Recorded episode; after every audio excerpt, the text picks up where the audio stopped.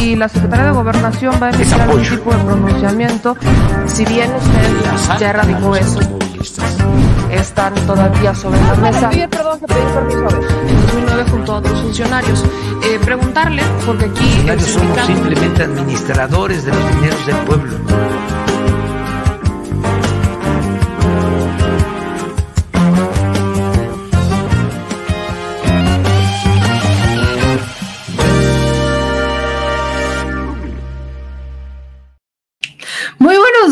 Mi querida familia del Chile. ¿Cómo están? ¿Cómo amanecen en este lunes 7 de marzo, siendo las 9.39 de la mañana, mientras estamos transmitiendo en vivo desde la bonita, bella, divina Ciudad de México? Y usted no sabe, pero bueno, estamos en la Chile Cueva, dentro de eh, un lugar por ahí, por ahí, en la Ciudad de México. ¿Cómo están? ¿Cómo amanecieron? ¿Qué tal vieron? Yo sé que algunos aquí vieron la mañanera, pero si no la vieron, aquí le voy a pasar lo más importante de esta conferencia de prensa. Así que, bienvenidos al detrás de la mañanera con su segura servilleta, o sea, sé yo, me. Oigan, esta mañanera, obviamente, hubo mucha información, no solamente como todos los lunes, con el quién es quién de los precios del consumidor, del quién es quién de los combustibles, de quién es quién del gas, no, no, solamente con ese quién es quién, que ya es una tradición en todos los lunes para aquellos que somos los que vemos las mañaneras y nos informamos en las fuentes oficiales, pues tenemos la información de primera mano de quiénes son los pasados de rosca en este país, las estaciones de servicio y demás, el tema también de los baños, cómo se pasaban de lanza con los baños, cobrándote cinco pesos por dos cuadritos de papel para que el baño ni siquiera estuviera limpio. Chale. Pero bueno, y esos de los lugares que dices, bueno, cobraron cinco pesos. Una vez me tocó uno que cobraba 20 pesos, pero bueno, no estamos aquí para anécdotas este, truculentas, anécdotas de la mano peluda, de cómo es que hay algunas estaciones de servicio que se pasan más de rosca que otras, y no les voy a contar mis anécdotas personales, pero lo que sí es que esto ya es una tradición, esto ya es tradicional. Lo que también es cierto es que esta mañanera se convirtió una fuente de información, particularmente hoy, para hablar sobre los fertilizantes. Hablemos justamente de eso. Hoy se presenta un plan en la conferencia de prensa para esta estabilidad, como de, a ver, espérense, obviamente con el asunto de Ucrania y de Rusia, pues hay ciertas cosas que tenemos que aceitar. Eh, obviamente el asunto son los fertilizantes y esto se presenta hoy en la mañanera. Y miren, quiero presentarles algunos este, de estos eh, de estos documentos que se vieron en la conferencia de prensa, que obviamente eh, muestra el director de Pemex, porque aquí está este, que obviamente se los vamos a compartir en nuestro chat de Telegram, así que si usted todavía no está en nuestro chat de Telegram, vaya, porque ahí ya mi querida Ana les está compartiendo lo más importante, ya les está poniendo estos documentos para que ustedes los tengan. Pero miren, viene esta estrategia de entrega de fertilizantes que se presentó el día de hoy, y aquí hablamos que en el 2021 Pemex entregó a la SADER, o sea, la Secretaría, este 185 mil toneladas de fertilizante, que es una producción nacional del 45% e importación del 55%, para el programa de entrega de fertilizantes gratuitos en cuatro estados, 82 mil de DAP y 92 mil de urea. Y aquí, por ejemplo, están estos este, estados. ¿Cuáles son los estados en donde se está entregando este fertilizante de forma gratuita? Son Guerrero, Tlaxcala, Puebla, Morelos, Chiapas, Oaxaca, Durango, Zacatecas y Nayarit. Y aquí está, para el 2022 se suman al menos cinco estados más con un objetivo de entrega de 352 mil toneladas y la totalidad del fertilizante será la producción nacional debido al incremento de precio y la falta de oferta nacional internacional por Rusia y China, que son los principales productores. Con el asunto de la guerra, entre Ucrania eh, y, Rusia, pues justamente nos hemos visto nosotros afectados con el tema de los fertilizantes, porque es de los principales productores y los importábamos. Lo que va a hacer México es va a incrementar la producción de fertilizantes. El asunto es eso, eso es lo delicado. La semana pasada hablábamos de Fertinal, hablábamos de Fertimex, hablábamos de cómo México sí tenía una producción de fertilizantes, pero con el neoliberalismo, como ya sabemos, no, o sea, no privatizaron el aire porque poco les faltó, se privatiza hasta mismamente el aire que uno respira. Por eso es que cuando uno habla de ser autosuficiente. Esta política de autosuficiencia es bastante criticada porque dicen es que vivimos en un mundo globalizado. Sí, está muy padre, pero cuando vemos problemas como este, los países tienen que tener la capacidad de poder salir al quite de poder sacar la casta, de poder ver así por sus, por sus ciudadanos. Y México en este momento tiene que hacerlo con los fertilizantes. Esto, eh, la semana pasada platicábamos también eh, no recuerdo si fue el, fue el lunes, pues sí fue el lunes, este, con el profe Montero del Estado de México, en donde justo nos decían, es que los precios de los fertilizantes se dispararon.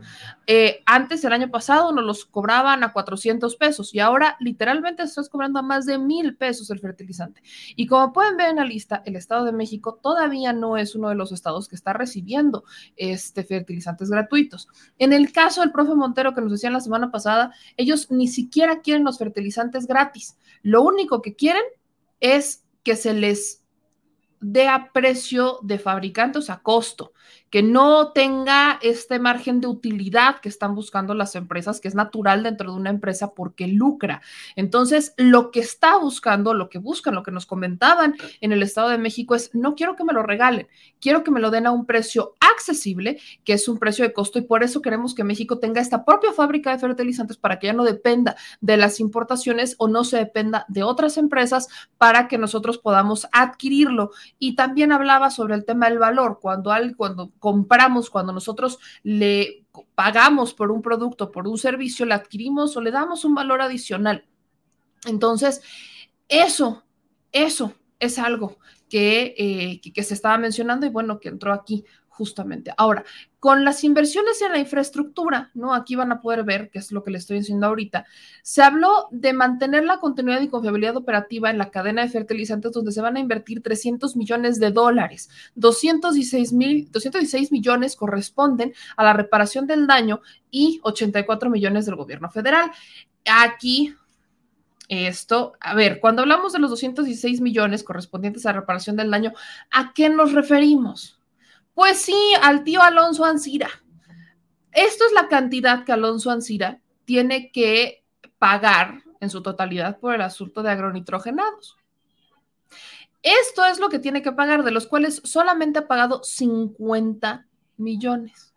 Le faltan poquito más de 150 millones para hacer esta inversión, o sea, para recuperar el daño que se le hizo al Estado mexicano con la compra de una planta chatarra, porque eso es lo que pasó en la administración de Enrique Peña Nieto. De eso también se responsabiliza a Emilio Lozoya y ya hablaremos más adelante de la fiscalía, pero la fiscalía también está responsabilizando a Emilio Lozoya prácticamente de todo. Dice que Emilio Lozoya fue el responsable de los sobornos y que Emilio Lozoya fue el responsable de literalmente este, hacer todo mal, como en su calidad de director de Pemex. Personalmente creo que no solamente fue él, por supuesto que es responsable y por supuesto que debe de pagar por esos crímenes. Pero también hay que recordar que esas decisiones no se toman solas que Emilio Lozoya no tomó solo la decisión de comprar agronitrogenados y de hacerle un daño al Estado y de tumbarnos con el asunto de los fertilizantes, sino que en el Consejo de Administración de Pemex también figuraban personajes como Luis Videgaray en su calidad de secretario de Hacienda, Pedro Joaquín Colwell en su calidad de secretario de Energía y Enrique Peña Nieto en su calidad de presidente de la República. Entonces, lavarse las manos es muy fácil en estos días, sobre todo cuando te llamas Emilio Lozoya. Pero, como pueden ver, aquí están, miren, y aquí viene el desglose que en los 108 millones de dólares del 2022 están considerados los 50 millones de dólares recibidos en 2021 por la reparación del daño de Alonso Ancira, los 50 millones de dólares que se recibirán en 2022 y 8 millones de dólares del gobierno federal. Esto es lo que pasa cuando uno tiene una reparación del daño. Por eso el gobierno de México ha insistido con ciertos criminales de cuello blanco, como el caso de Alonso Ancira, Emilio Lozoya y todos ellos, que lo más importante es que recuperemos el dinero, que se nos regrese la lana porque es la única manera en la que se va a poder hacer algo. O sea, sí está padre que termine, o sea, que cumplan tiempo en prisión, ok, pero realmente creo que nos tenemos que poner a analizar qué es lo que va a doler más, cuál es el castigo ejemplar.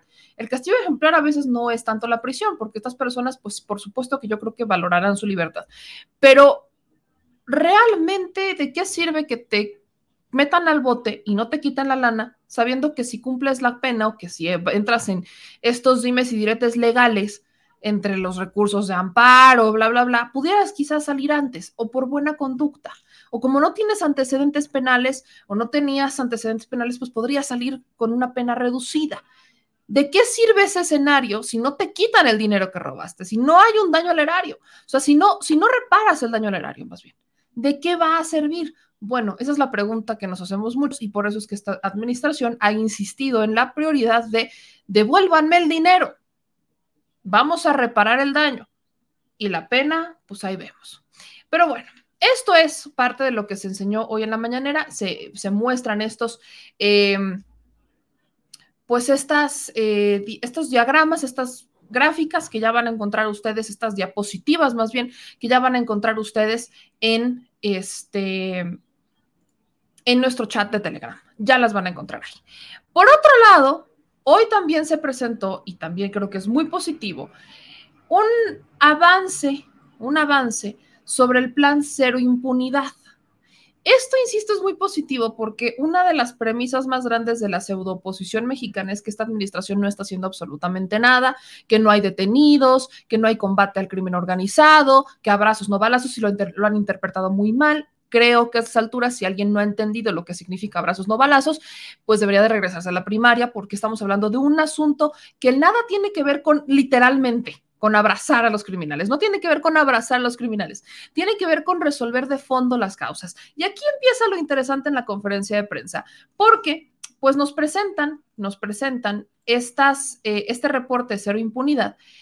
Y aquí vemos cómo hay un arribo de un líder criminal del cártel Jalisco Nueva Generación. Vienen todos estos hechos, ¿no? Vienen todos estos hechos, ahorita les voy a poner lo que decía. Y viene como es el seguimiento del tema de Michoacán, es el seguimiento al asunto de Michoacán. Eh, insiste, aquí volvemos con el tema del pelón, de estos 17 eh, presuntamente fusilados, que a estas alturas no se han encontrado los cuerpos. Este es el punto medular de la información y por eso lo, decimos con presuntamente porque no podemos todavía referirnos a ellos como algo oficial ya que todavía no encontramos los cuerpos. El gobierno federal ha insistido, todavía no estamos, no, hemos localizado los cuerpos. Es muy probable que los cuerpos ya incluso hayan sido este, desaparecidos para cómo opera el crimen organizado, para cómo operan los cárteles. Esto es muy probable. Entonces, mientras no tengamos la declaratoria, tenemos que ser responsables con la forma en la que nosotros nos dirigimos hacia estos términos, ¿no? Ok, ahora, dicho esto, ya que aclaré el tema del presuntamente, creo que también es muy importante que hagamos énfasis en que esto tuvo que ver con una disputa entre bandas el pelón con uno de sus adversarios y aquí, aquí justamente se puede ver cómo están limpiando este, la sangre, cómo están limpiando el lugar de los hechos. Dice aquí justo el, pasó el 27 de febrero, la tarde de los hechos se ubica una Kia roja estacionada en medio de la calle impidiendo el paso vehicular sobre reforma a un lado donde estaba instalada la carpa del velorio en donde asesinan al pelón en donde un integrante del cártel Jalisco Nueva Generación con un arma larga está utilizando una máquina hidrolavadora para destruir la evidencia pericial y los restos hemáticos, o sea, la sangre. ¿Cuáles son las acciones de investigación? Pues ya se ubicaron los vehículos implicados. Aquí está una pues como motoneta, están estos este, vehículos en donde se está viendo cómo están ubicados. Se ubica también una Jeep Pickup Gladiador Overland Gris oscura, transitando rumbo a Jiquilpa o Tizapan del Alto hacia Jalisco. Aquí está cómo se están trasladando los cuerpos, la Jeep con los cuerpos. Se ve el traslado, aquí están. Obviamente aquí los estamos viendo, no se ha encontrado el cuerpo, pero ahí están los videos y es lo que le están, está informando la autoridad. Se ubican cámaras de video con un desfase de 14 horas, 14 horas, horas por error de programación de sus propietarios. Y aquí justamente están ubicando los traslados. Ven a este monstruo con blindaje artesanal, escoltado con una retaguardia por camioneta Ford. O sea, estamos viendo toda la operación que tiene este cártel Jalisco Nueva Generación para realizar la movilización de los cuerpos que... Eh, pues que pues, sí, ya los vimos, como se vio en las imágenes cómo los balacean, pero limpian la escena del crimen, limpian y sacan a los cuerpos, o sea, no dejaron una sola prueba. Lo único que tenemos son estas imágenes y estos son los avances que ha tenido la autoridad en esto. Ahora, eh, se hacen otros operativos y es cuando se empiezan a asegurar explosivos, explosivos improvisados, eh, mecha, de lenta, mecha lenta de seguridad y todo esto lo informa la autoridad con respecto a lo de Michoacán dándole seguimiento. Pero, pero, aquí Marco Sánchez dice, tienen fotos de los cuerpos, pero no, no hubo muertos. Es que Marco, nadie está diciendo eso. Ese es el problema de no entender lo que uno está diciendo. Nadie está diciendo que no hubo muertos. se tiene que tener cuidado con la forma en la que se dirige, porque por supuesto que hay fotos de los cuerpos y están las imágenes, pero propiamente no podemos decir, ya encontramos a los muertos, aquí están los muertos, porque no se han encontrado los cuerpos. Como opera el crimen organizado, es muy probable que estos cuerpos incluso los hayan podido disolver. Ese es el problema. La autoridad está contratiempo en este tema porque para por supuesto que imputar delitos tiene que haber más prueba que solamente una foto y un video. Porque legalmente, recordemos que estos criminales le pagan mucho dinero a abogados. Y aunque la autoridad pudiera tener fotografías, ahí en las fotografías solamente vemos dos cuerpos. Fueron 17 solamente vemos dos. No es lo mismo la imputación de un delito por 17 cuerpos a la imputación de un delito por dos cuerpos. Esa es la diferencia. Que aquí obviamente no estamos hablando de si son culpables o inocentes. Creo que a estas alturas decirlo pues, estaría muy de más. Pero por supuesto que tenemos que referirnos en pro de cómo los van a imputar, cuál va a ser la imputación que les van a dar cuántos delitos les van a entregar. Pues ese es el tema. Ahora, muchas personas, por supuesto, están pensando, es que esto puede ser un montaje. Yo no creo que haya sido un montaje, pero no es mi opinión la que cuenta. No es mi opinión la que importa aquí. Estamos viendo la operación de un crimen, estamos viendo la operación de un cártel prácticamente en tiempo cuasi real. Esto ha pasado desde hace muchos años. ¿Cuántos cuerpos no han desaparecido en este país? ¿Cuántos cuerpos, cuántas personas han asesinado y nosotros no las entendemos? ¿Por qué está el origen de las fosas clandestinas? Ese es el problema. Las fosas, las fosas clandestinas es el lugar final de muchos de estos cuerpos que no tenemos idea de si estaban, o sea, de si estaban desaparecidos. El asunto es que ni siquiera hay un reporte de desaparecidos. A esas alturas, la autoridad debe de saber quiénes eran, cómo se llamaban, por supuesto que queda claro que pertenecían a una célula criminal. Pues sí, esa es la teoría, esa es la hipótesis de la investigación, esa es la línea de investigación. Pero ¿a quién se va a imputar? ¿Hay, ¿Hay buscados? Por supuesto que sí. El asunto es que lamentablemente hay que recordar una cosa. Una, legalmente, legalmente, si no hay cuerpos, no hay delito. Eso es estúpido, sí. Pero si no hay cuerpos, si no encontramos los cuerpos físicamente, ¿qué delito les vamos a imputar?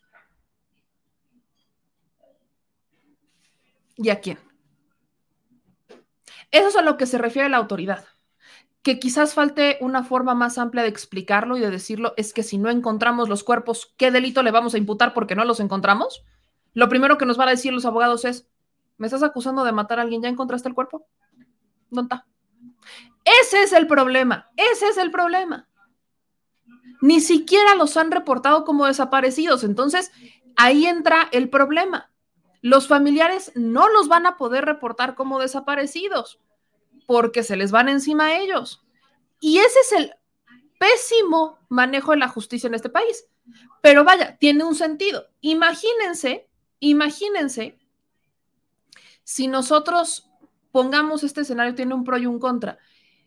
En N cantidad de personas que han sido acusadas injustamente por un delito, ¿saben cuántos inocentes estarían pagando condenas de criminales?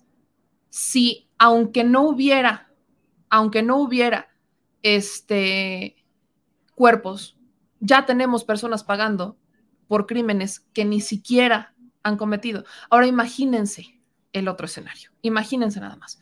Entonces, por supuesto que hay videos, por supuesto que hay imágenes, pero la autoridad no puede, o sea, la autoridad, nosotros quizás podríamos, pero la autoridad no puede aventurarse y decir, aquí están todos los asesinados porque no los han encontrado. Entonces, la prioridad de la autoridad es, ok, ya encontramos una camioneta, ya vimos en esta camioneta cómo es que ahí había cuerpos, pero solamente se ven dos. Solamente hay dos hay que encontrarlos, tienen que seguir la ruta de estas camionetas y tienen que llegar hasta el lugar en donde se pudieran, se pudieran haber eh, dejado los cuerpos.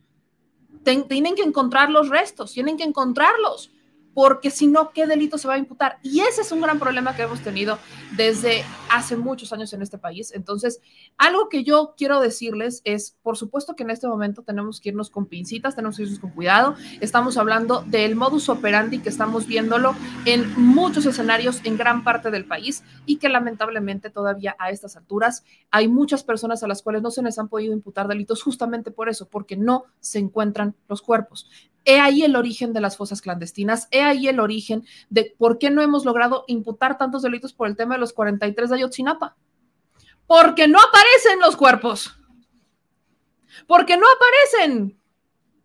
Esa es la insistencia. No, dejen ustedes el tema de los papás, o sea, los papás, por supuesto que quieren darles, quieren saber qué pasó con sus hijos, si están quizás vivos, tal mucho, algunos tienen la esperanza, otros ya perdieron la esperanza y lo que quieren es que sus hijos tengan una santa sepultura.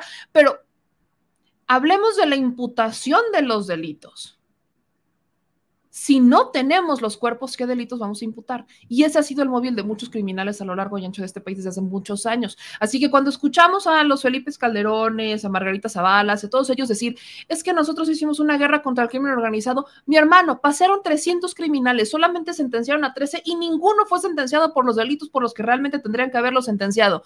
¿Por qué? Porque jamás se preocuparon por encontrar los cuerpos. Jamás se preocuparon por encontrar a los desaparecidos. Por eso tenemos tantos desaparecidos en este país. Por eso la chamba que hace este, la Subsecretaría de Derechos Humanos es maratónica. Por eso la chamba que hacen las rastreadoras en este país es maratónica. Y por eso es absurdo que tengamos fiscalías que quieran alejarse de encontrar los cuerpos. Porque si no encuentran los cuerpos, ¿qué delito van a imputar? He ahí el problema, he ahí el punto medular de todo esto. Encontrar los cuerpos es vital para hacer justicia, porque si no hay evidencia, no hay delito. Y así funciona nuestro país. Pero bueno, después de que hicimos catarsis con el tema de Michoacán y la importancia de encontrar los cuerpos, vamos ahora sí con otros temas que tienen que ver con el asunto de Querétaro. Hmm.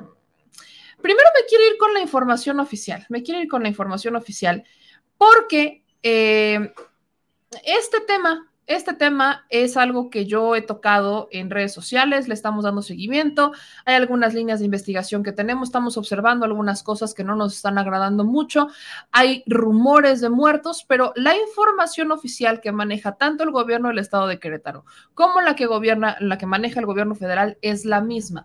No se han confirmado muertos.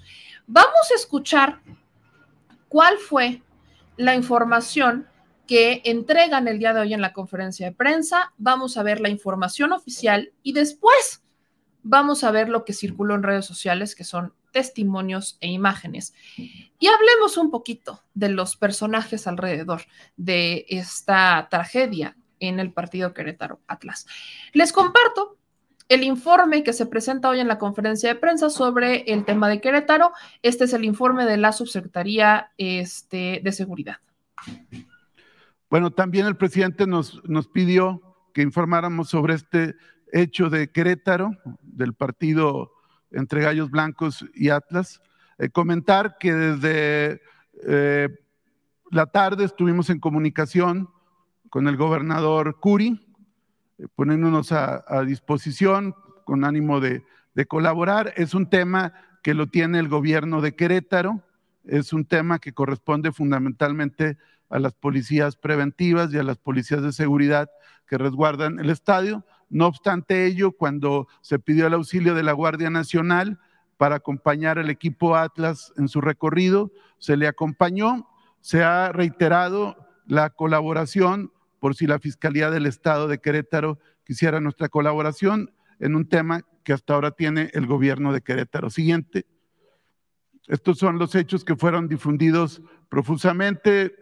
Eh, en el segundo tiempo pasa estos hechos con imágenes que fueron difundidas también a través de las redes sociales.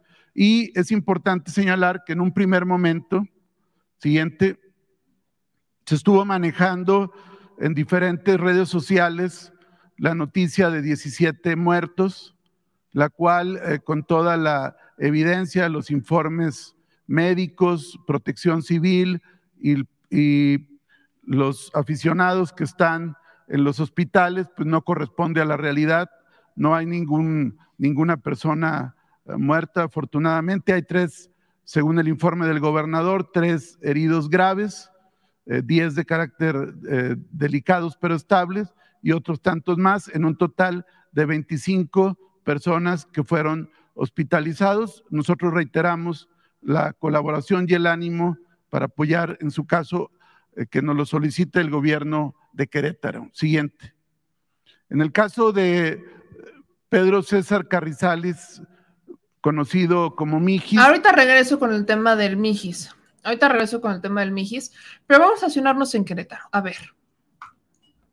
¿Qué es lo que sabemos?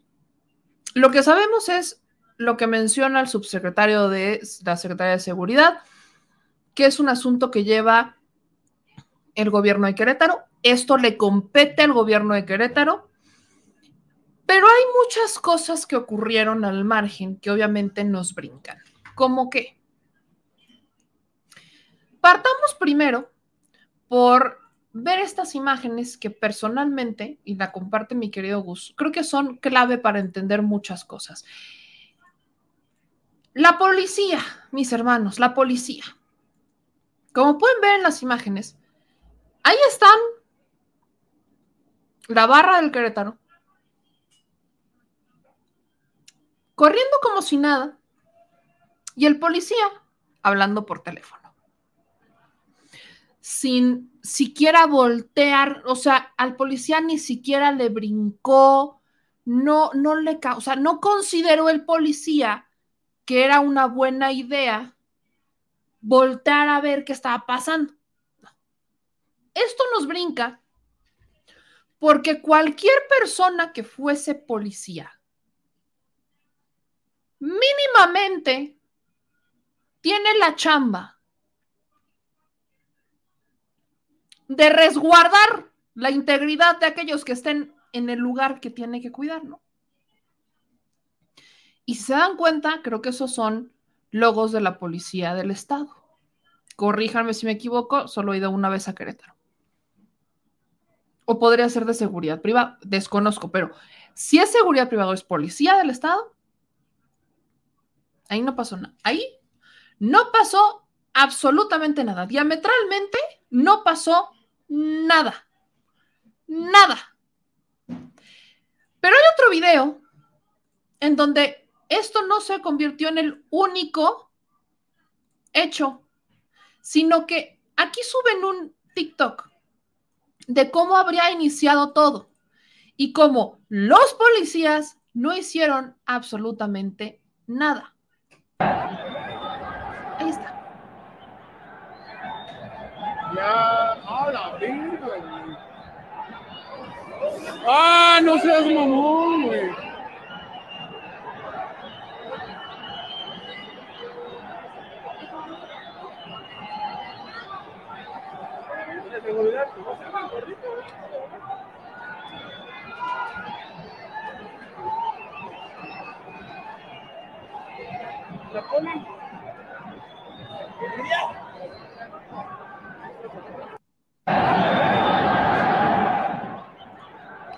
Esto es lo que pasó. Así es como inicia todo. Ese es el video que eh, empieza circulando. Dicen que así es como inicia todo el pleito. Empiezan los testimonios. Y quiero que escuchen ese testimonio de un aficionado del Atlas, en donde dice que todo estuvo coordinado. O sea, que no fue un accidente aislado, no fue como de, ay, es que nos empezamos a pelear y esto se salió de control, no fue como de, es que se nos subió la pasión a la cabeza, no, fue un, esto estuvo coordinado, esto no fue normal. Escucha esto. Policía que existe ya en la zona de la porra, dice, yo me deslindo, le empiezo a pegar a la zona, a la, gente de la gente de la porra. ¿Qué hace la gente de la porra? Pues empieza a salir a los camiones. ¿Qué pasa cuando sale la gente a los camiones? La misma porra de Querétaro sale a la zona de los camiones. No existe. Ahora sí que cuando todo está coordinado, No hay, no hay ningún pretexto. Todo estaba condicionado para que la gente de Querétaro le pegara a la gente del Atlas. Desde que llegamos y desde que nos fuimos.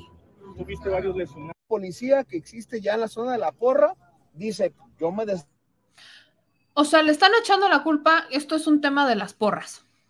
Y mi querido Frankie acaba de dar en el clavo, porque, miren, se tardaron un día en hacerlo, menos de un día en hacerlo. Pero ya salió, ya salió el primero a decir. Escuche esto que le voy a poner. Ya empezaron en las redes sociales, como dice mi querido Frankie. No fue la porra, no fue la afición, no son los clubes, carajo. Abran los ojos. Fueron grupos de choque pagados por Morena que quieren desestabilizar los estados que no son de ellos. No me vengan con payasadas. La la la la la la la la. Literal, literal. O sea,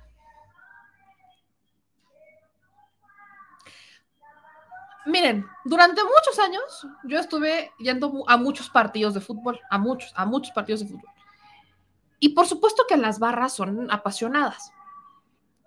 Pero sería muy estúpido pensar, y lo dije ayer en Twitter, que si por tantos años utilizaron al fútbol como un distractor, sería muy estúpido que ahora nos quieran vender. Que no se dieron cuenta, no se dieron cuenta en qué momento se convirtió eso en un nicho para varios criminales.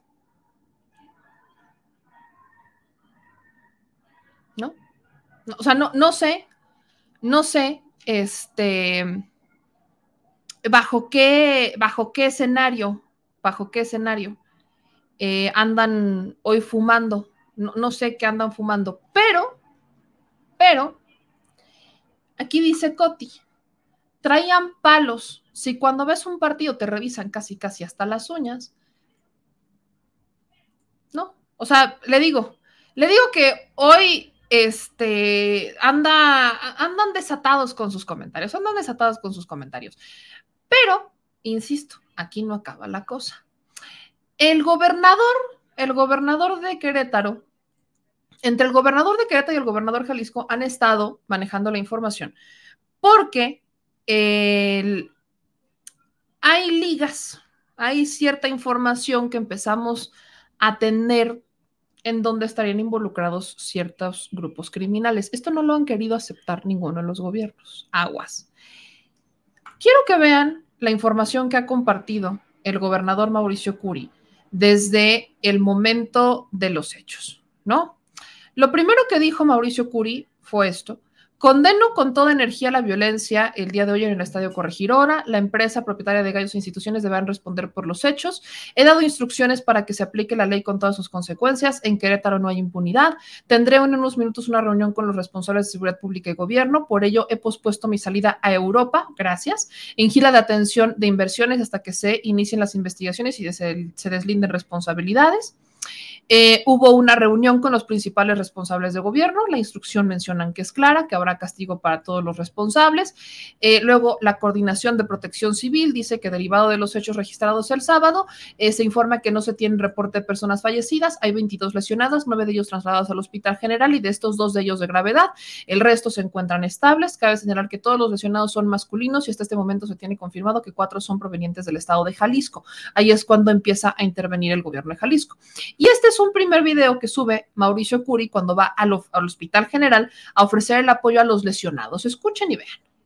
Hospital General, donde vine a ver en qué condiciones se encontraban los que fueron salvajemente lastimados, lo cual es una vergüenza y una pena que en el fútbol pase este tipo de situaciones, un lugar que tiene que ser un lugar de familiar, un lugar para poder irnos a divertir y esto es totalmente inadmisible.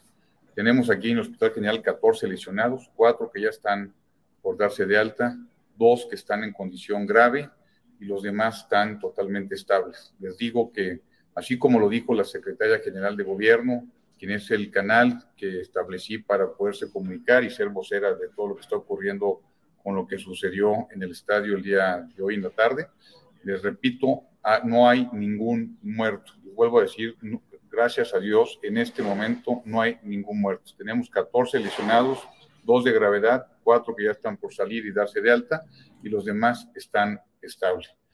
Pues les, repito que en Querétaro, aquí en Querétaro la, la ley se impone, y en Querétaro no vamos a permitir que unos maleantes hagan este tipo de situaciones. Por supuesto que estoy dando instrucciones y dando instrucciones a la Secretaría de Seguridad Pública para que apoyen todo lo necesario a la Fiscalía General del Estado, para que encuentren cuanto antes a estos maleantes y que en Querétaro sigamos disfrutando de la paz que tanto es, hemos, hemos dicho que es nuestro patrimonio número uno.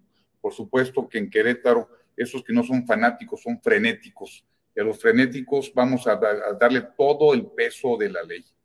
Muchas gracias. Hola, muy buenas noches. Me encuentro aquí en el Hospital General. Eso es lo que sube Mauricio Curi en un primer momento. Eso es lo, que sube cuando llega al hospital y dice, no hay muertos. Bueno, siguió recorriendo los hospitales, dice que quería información de primera mano, que por eso fue, y ahí lo acompañaron, ahí sacaron todos estos videos. Y luego dice Mauricio Curi que ha girado siete instrucciones precisas para terminar, para determinar responsabilidades por acción u omisión, que se va a castigar lo que se tiene que castigar y se va a corregir lo que se tenga que corregir y se va a sancionar a quien se tenga que sancionar. Y entonces al día siguiente, domingo, emite este comunicado. Esto no va a quedar impune. Yo me quiero dirigir a ti, criminal. No me importa dónde estés, dónde hayas nacido donde te estés escondiendo. Voy a dar contigo. Lo que hiciste ayer lastimó y ofendió a todas las familias queretanas y de todo el país. Lastimaste a visitantes cuando somos un ejemplo de hospitalidad. Pusiste en riesgo a las familias que quieren disfrutar de un evento deportivo. Voy a dar contigo no mereces estar en las calles queretanas y no los vas a estar más. Tu sentencia legal y social va a ser del tamaño de tu cobardía y de tu violencia. Serán además el ejemplo que no vamos a permitir que esto vuelva a ocurrir jamás. No vamos a permitir que se lastime la convivencia queretana. Vamos a aplicar la ley y lo vamos a hacer pronto y sin contemplaciones y sin ninguna duda. Entonces el gobernador de Querétaro le hace un llamado a los criminales y les dice, esto no va a quedar impune, te voy a encontrar, ya saben, como un mensaje muy, voy a ver en dónde estás y te voy a ir a sacar casi casi a los pelos y te voy a encarcelar por esto. O sea, es un mensaje dirigido directamente a ellos. Ese mismo día se reúne con un personaje que es clave para todo esto y es nada más y nada menos que Miquel Arreola. Y aquí es donde empieza lo bueno. Miquel Arreola, priista, ex candidato del PRI, que como no gana la este, candidatura, le dan de premio de consolación la Liga MX. Y entonces, ahí está, Miquel Arreola, que andaba medio desaparecido el sábado, hasta que alguien yo creo que lo despertó y le dijo, oye compadre, como que tienes que salir a decir algo porque esto está canijo. Y Miquel Arreola se dirigió a ellos de una forma muy interesante, pero antes de que Miquel Arreola emitiera cualquier tipo de pronunciamiento al respecto de lo ocurrido en Querétaro, pues también Miquel Arreola estaba muy preocupado por lo que estaba pasando en Ucrania estaba muy preocupado. Eh, tan preocupado estaba Miquel Arreola que obviamente las primeras prioridades para eh, este señor, pues estaba el mandar un mensaje en solidaridad con Ucrania. BBVA MX y los clubes lanzamos hoy la campaña Grita por la Paz en solidaridad con las familias de las víctimas del conflicto en Ucrania. En el fútbol estamos convencidos de que la violencia no es una solución y nos unimos al llamado internacional para que impere la paz. En todos los estadios, en las próximas jornadas de las tres ligas, se llevará a cabo un protocolo con identidad especial bajo el concepto Grita por la Paz, con el que futbolistas, BBVA MX y los clubes lanzamos hoy la campaña Grita por la Paz en solidaridad con las familias de las víctimas del conflicto en Ucrania. Le, estalló la paz en Querétaro, ¿no? porque me puedo imaginar, me puedo imaginar que, lo que pasó en Querétaro fue parte de, este programa de Grita por la Paz en pro de Ucrania. ¿No? Bueno, pues esto era lo que Miquel Arreola pues estaba eh, promoviendo, estaba promoviendo mientras todo esto de Querétaro pasaba, ¿no? Obviamente es un video grabado, por supuesto, es un video grabado y demás. Y los siguientes mensajes que ha emitido Miquel Arreola, o sea, ya de hecho se le puede ver bastante alterado al señor, ya en algunas imágenes, pues ya se le puede ver incluso rojo, este, como desencajado un poco y demás. Entonces, Miquel Arreola empieza a emitir ciertos comunicados en donde dice que con las autoridades de Querétaro, pues va a haber sanciones ejemplares. Vamos a escuchar un poquito lo que dijo aquí. Buenas noches. La Liga BBVA MX lamenta profundamente y condena los terribles hechos que se presentaron esta tarde en el Estadio de la Corregidora durante el partido Querétaro contra Atlas.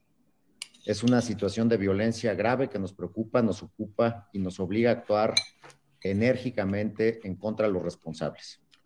Primero, quiero expresar mi profunda solidaridad con las familias de quienes resultaron lesionados y manifestar que estamos muy al pendiente de su salud a través de los reportes de la Autoridad de Protección Civil de Querétaro.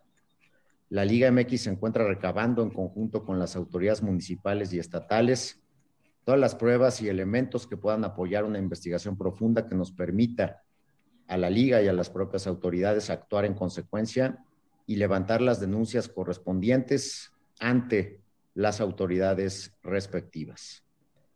Además, hemos turnado a la Comisión Disciplinaria de la Federación Mexicana de Fútbol los reportes de comisarios y árbitros para que se determine lo conducente, pidiendo que la investigación tenga sanciones ejemplares y sin precedentes para los responsables de estos actos violentos que no forman parte de nuestro fútbol. Estoy anunciando la suspensión de los partidos restantes de la jornada 9 a celebrarse este domingo en solidaridad con las personas afectadas en el encuentro de este sábado y con la preocupación de que estos actos no se presenten más. Queremos estadios seguros, disfrutar del fútbol en paz y por eso la Liga MX realizará una revisión a fondo de nuestros protocolos de seguridad y de la manera como trabajamos en conjunto con las autoridades de cada estado y municipio para generar un entorno seguro y familiar como el que debe de haber en todos los estadios de nuestra liga. Condenamos enérgicamente lo que sucedió esta noche y nuestro compromiso es actuar para que no haya impunidad ante estos lamentables hechos.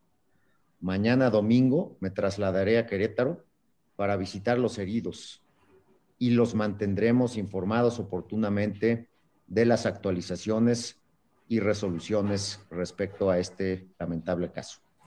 Buenas noches. Yo, yo tengo una pregunta. Si no lo hubieran escrito el discurso, entonces, ¿qué hubiera dicho Miquel Arriola? Porque creo que todos nos dimos cuenta que estaba leyendo, ¿verdad?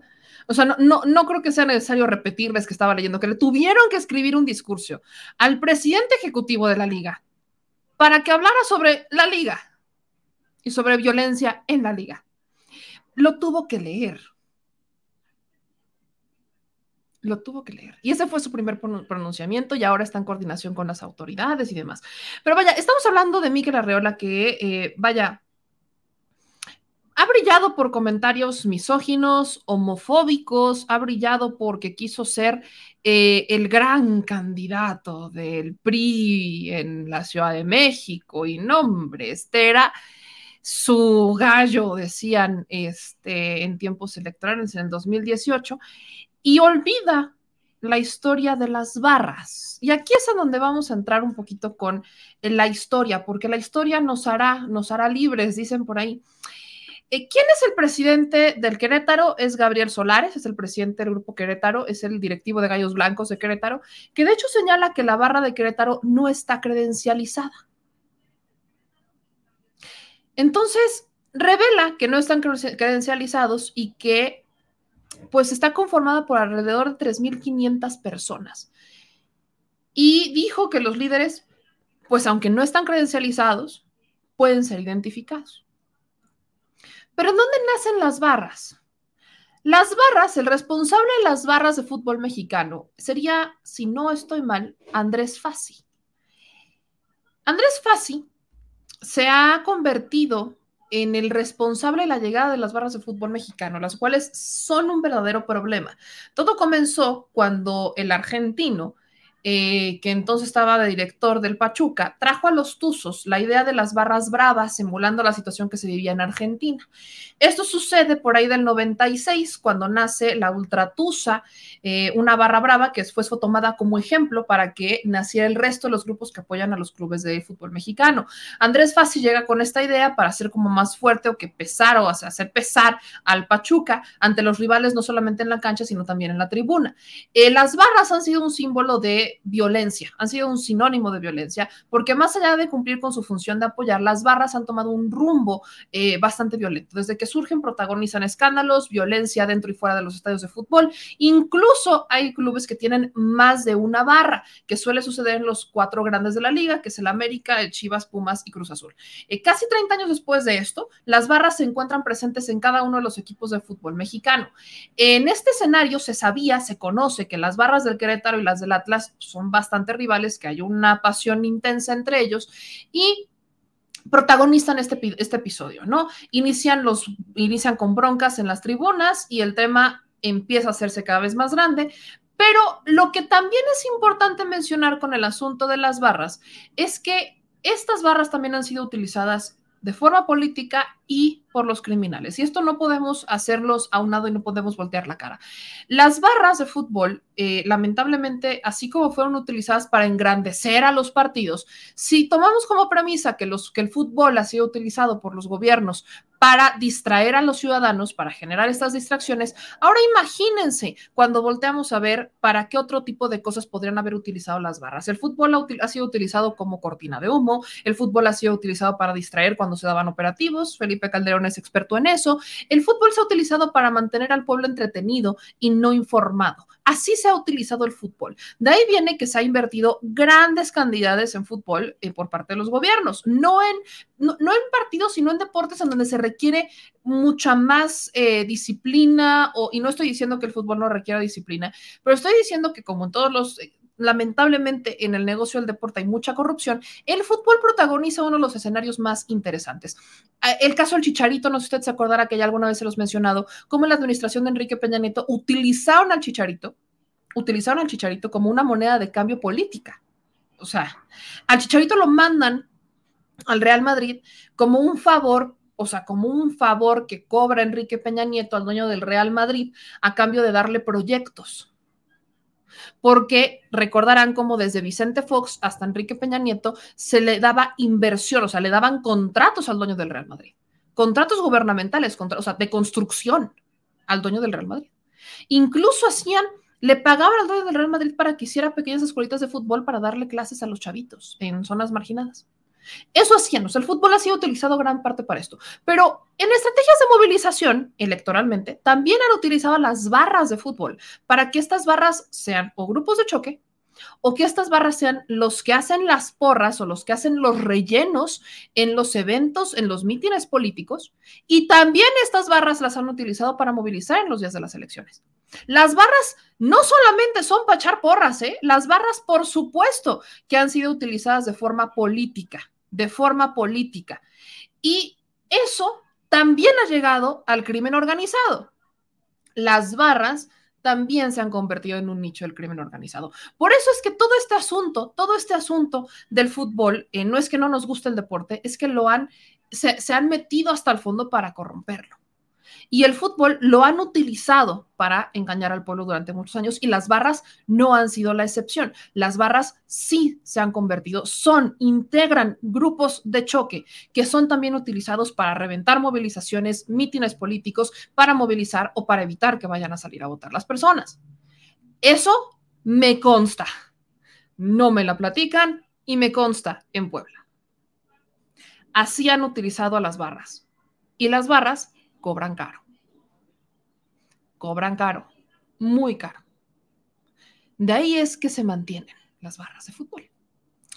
Dicho eso, esto es lo que dijo en una pregunta el subsecretario de, este, Seguridad y el presidente Andrés Manuel López Obrador para hablar sobre las causas detrás de esto. Eh, desde el día de los hechos, eh, por instrucciones de la secretaria Rosa Isela, hemos estado eh, señalando la necesidad de revisar a detalle los protocolos que corresponden eh, tanto a los directivos de los equipos de fútbol como a las autoridades y sobre todo a la Federación Mexicana de Fútbol. Eh, es importante para que eh, pues evite este tipo de, de incidentes. Eh, señalar que eh, es el primer evento de estas características en, en, en ese estadio. Eh, abonar también a que Querétaro es un estado con bajos índices eh, delictivos. Es un evento que, insisto, eh, corresponde a la autoridad estatal y ya hemos ofrecido nuestra colaboración, pero también ya nos instruyeron a revisar también con la, con la federación estos protocolos para prevenir la posibilidad de que se cometan estos hechos. Y desde luego otra situación importante es eh, ver también el tema de, del, del, alcohol que, y de, que se vende también los estadios para tener también, pues, la, aminorar riesgos y mitigar cualquier conducta que pueda ser lesiva. Gracias. Muchas gracias. Yo quiero eh, abundar en este tema. Debemos de tener en cuenta, en consideración, ante estos hechos lamentables, que se debe continuar moralizando al país y atendiendo los orígenes de la violencia, las causas de la violencia. Antes se pensaba que solo con medidas coercitivas se podía resolver el problema de la inseguridad y de la violencia en México. Eso incluso era relativo porque el tema de la seguridad en algunos gobiernos estaba en manos de la delincuencia. Ya no voy a subrayar cómo se infiltraron hasta lo más alto del gobierno los delincuentes y cómo se alimentó y nutrió mutuamente la delincuencia organizada y la delincuencia de cuello blanco. Pero es muy importante que tengamos eso claro. La paz es fruto de la justicia. Hay que atender las causas hay que combatir la desigualdad económica y social. Hay que atender a los jóvenes. Hay que desterrar la corrupción. Hay que fortalecer a la familia, evitar la desintegración de las familias. Ese es el camino. Y eso es lo que hemos iniciado. Pero esto son resabios de los gobiernos neoliberales anteriores o de todo el periodo en que se apostó a la corrupción y a la impunidad y al abandono del pueblo. Y esto que estamos iniciando, que es un proceso de transformación, que comenzó hace tres años, está empezando a dar frutos, pero va a llevar tiempo, porque es un proceso de transición donde lo viejo lo anacrónico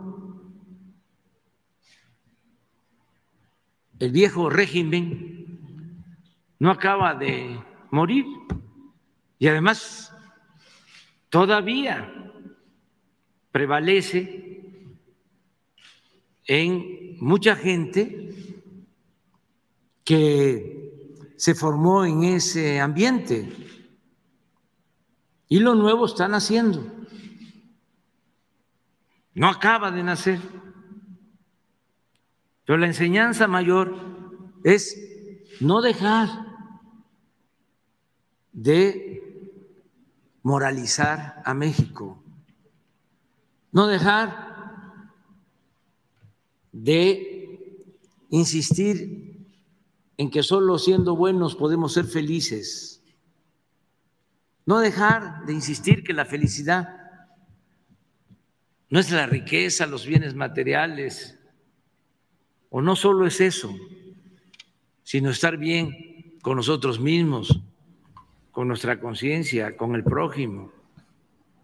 Eso es lo que dice el presidente. Estoy totalmente de acuerdo. De verdad, se lo tengo que decir. Estoy de acuerdo en que en este país, y se lo he dicho siempre, nos querían ver pobres, enfermos e ignorantes, porque es la única manera en la que podían controlarnos pobres, enfermos e ignorantes. Y el fútbol lo han utilizado justamente para eso, para vernos pobres, enfermos e ignorantes.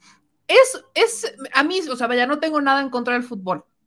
De hecho, soy fan de los Pumas y mi papá era fan del Puebla y del Cruz Azul, o sea, vaya. El asunto es cómo utilizaron, o sea, cómo es que cuando se involucran estos negocios y los políticos empiezan a intervenir en ellos y vemos cómo está esta mafia dentro de uno y de otros, vemos cómo se corrompe hasta la médula un deporte. Utilizan a los deportistas como moneda de cambio. La corrupción está ahí. Hay niños súper talentosos que de verdad podrían hacerla padrísimo y no los dejan. ¿Por qué? No tienen un patrocinio o los utilizan, los sacan y convierten estas historias de, no, hombre, es que vino de la nada y es un gran futbolista y no sé qué. O sea, ¿cómo utilizan todo esto para llenarle a la gente de ideas la cabeza y que eviten informarse de lo que se tienen que informar, que eviten que estas personas, que la gente se quiera interesar en otras cosas porque es más divertido interesarse en el fútbol. Y vemos cómo justamente han promovido la violencia porque no han querido resolver las causas de esa violencia. Entonces, claro, cuando llenas a un pueblo de información, cuando lo politizas, cuando lo involucras, cuando se siente representado, cuando el ciudadano por fin empieza a decir, bueno, es que aquí estoy y es que esto no me gusta y esto sí y esto no, independientemente del deporte que le interese, vemos que ocurre en contextos distintos, que el pueblo cuestiona. Y es que justamente el deporte lo han utilizado para que el pueblo no cuestione como un gran distractor. Por eso yo sí soy, y lo digo honestamente, creo que sí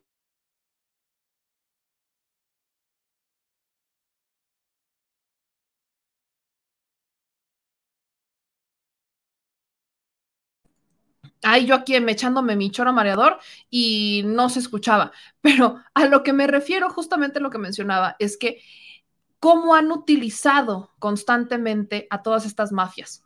El deporte lo han utilizado para evitar que los ciudadanos estuvieran conscientes, cómo han utilizado el deporte para mentirnos, cómo han utilizado al deporte para hacer negocios, lejos de que el deporte fuera un distractor.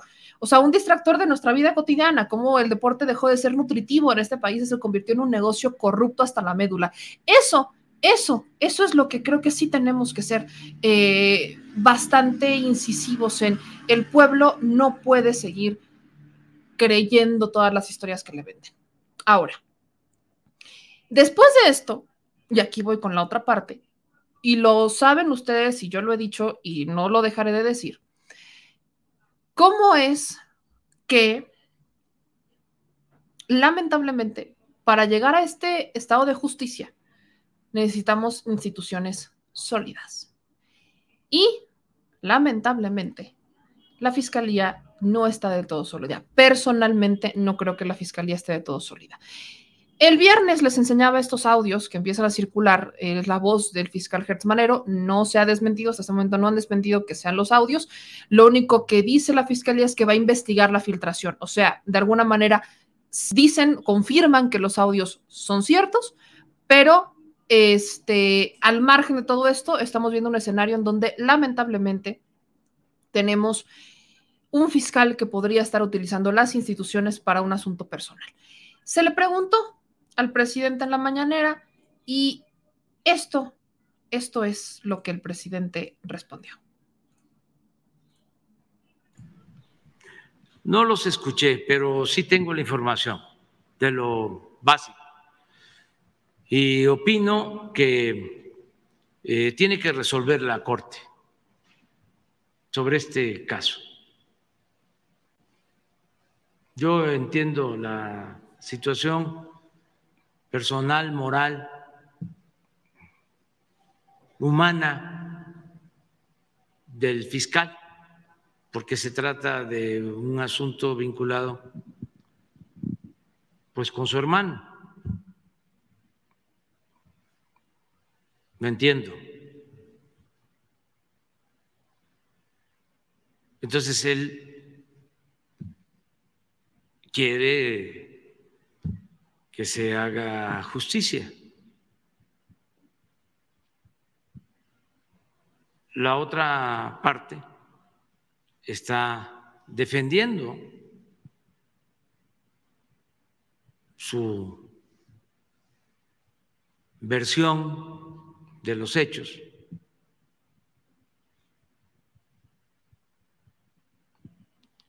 De todas formas, va a ser en el Poder Judicial donde se va a resolver. y los audios hablan del Poder Judicial, pero todavía no se ha resuelto el caso. Pero el hecho de que él haya tenido acceso a este expediente cuando la, otra parte no lo, ha, no lo ha podido ver.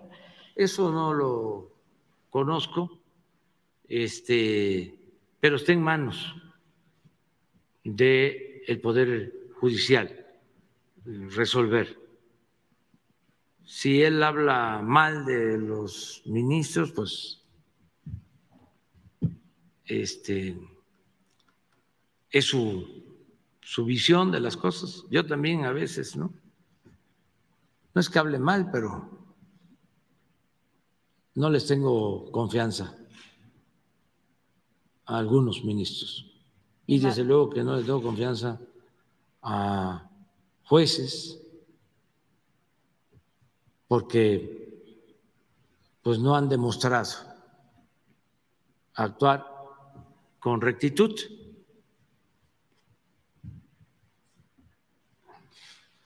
Y sobre todo eh, no han entendido que deben de hacer justicia pensando en todos no solo pensando en las minorías. Y después de eso, el presidente dice que sí, sigue confiando en Hertz Manero. Yo solo rescato lo que también dijo el presidente, que lo investigue la Suprema Corte. Pues sí, que lo investigue la Suprema Corte, pero yo le quiero recordar algo. No está en cancha el presidente correr a Hertz Manero, y lo dije muy claramente en Twitter. No, está no, es, no es la cancha el presidente. Eso está en la cancha de los senadores y del propio fiscal, porque justamente cuando se renueva la fiscalía, cuando pasa de ser PGR a ser FGR, se le da una autonomía y esa autonomía significaba que el o sea, que se le separa por completo del poder ejecutivo, o sea, sí pertenece, pero tiene una autonomía. Y los únicos que pueden remover al fiscal son los senadores o es el propio fiscal presentando su renuncia. Eso es lo único, solo hay dos vías para la salida de Hertz Manero. Es el Senado es el Senado, exclusivamente el Senado y tiene que ser por un asunto grave, personalmente considero que este es uno, o es el propio fiscal poniendo sobre la mesa su renuncia. Ya no es el presidente, esa es la autonomía que le dio el presidente. Lo único que podría hacer es la vieja política en donde el presidente le pide amablemente la renuncia al fiscal. Y eso es algo que el presidente, por lo que ha dicho, no quiere hacer. La única manera de quitar al fiscal es por un delito grave y compete a los senadores. Exactamente funciona como el INE. Los únicos que pueden quitar a los del INE son los diputados, en el caso del fiscal son los senadores. Por un delito grave, por un asunto grave, pueden, por supuesto, pedir este pedirle al fiscal un juicio político, los separan, o sea, pueden hacerlo, pero ya no está en la cancha el presidente. Lo único que podría hacer el presidente es decir, eh, que le pida amablemente la renuncia, muy al estilo de la vieja política, y eso parece que el presidente no lo quiere hacer. Vamos a ver qué pasa, mis amigos, vamos a ver qué pasa. Obviamente en la noche seguiremos con más análisis de esto y en la noche les voy a avisar, si voy a ir mañana a la marcha, pero voy a ir a informar sobre la marcha. Quiero que, como ya lo he dicho desde la semana pasada, quiero que ustedes vean cómo se conforma el contexto de la marcha, porque justamente lo menciona hoy el presidente. Lejos de que estemos politizándolo, lejos de que se, o sea, se están lucrando con una causa realmente justa que es el feminismo, y el presidente habla de equidad. Entonces, pues nos vemos en la noche, nos vemos hoy a las nueve de la noche para más información, para insistir con esto y para analizar con más temas de la mañanera y de lo que pasa a lo largo del día. Gracias a Alma, a Judith, a Alma, a Patch, a Muga, a Guille, a Mario, a Iwanabi AMLO, a Mario, a todos los que están aquí. Gracias. No se les olvide dejar sus likes, suscribirse, activar las notificaciones. De verdad, muchas gracias a todos y a todos ustedes. Nos vemos en la noche y pórtense bien, mis niños pórtense bien. Descansen, tengan un gran día. Yo soy Meme Yamel. Gracias por vernos. No olviden manitas arriba, comentarios acá abajo y seguirse suscribiendo. En la noche le damos con más. Si la Secretaría de Gobernación va a emitir algún tipo de pronunciamiento, si bien usted ya erradicó eso, están todavía sobre la mesa. perdón, que pedí permiso En 2009 junto a otros funcionarios. Eh, preguntarle, porque aquí... Somos simplemente administradores de los dineros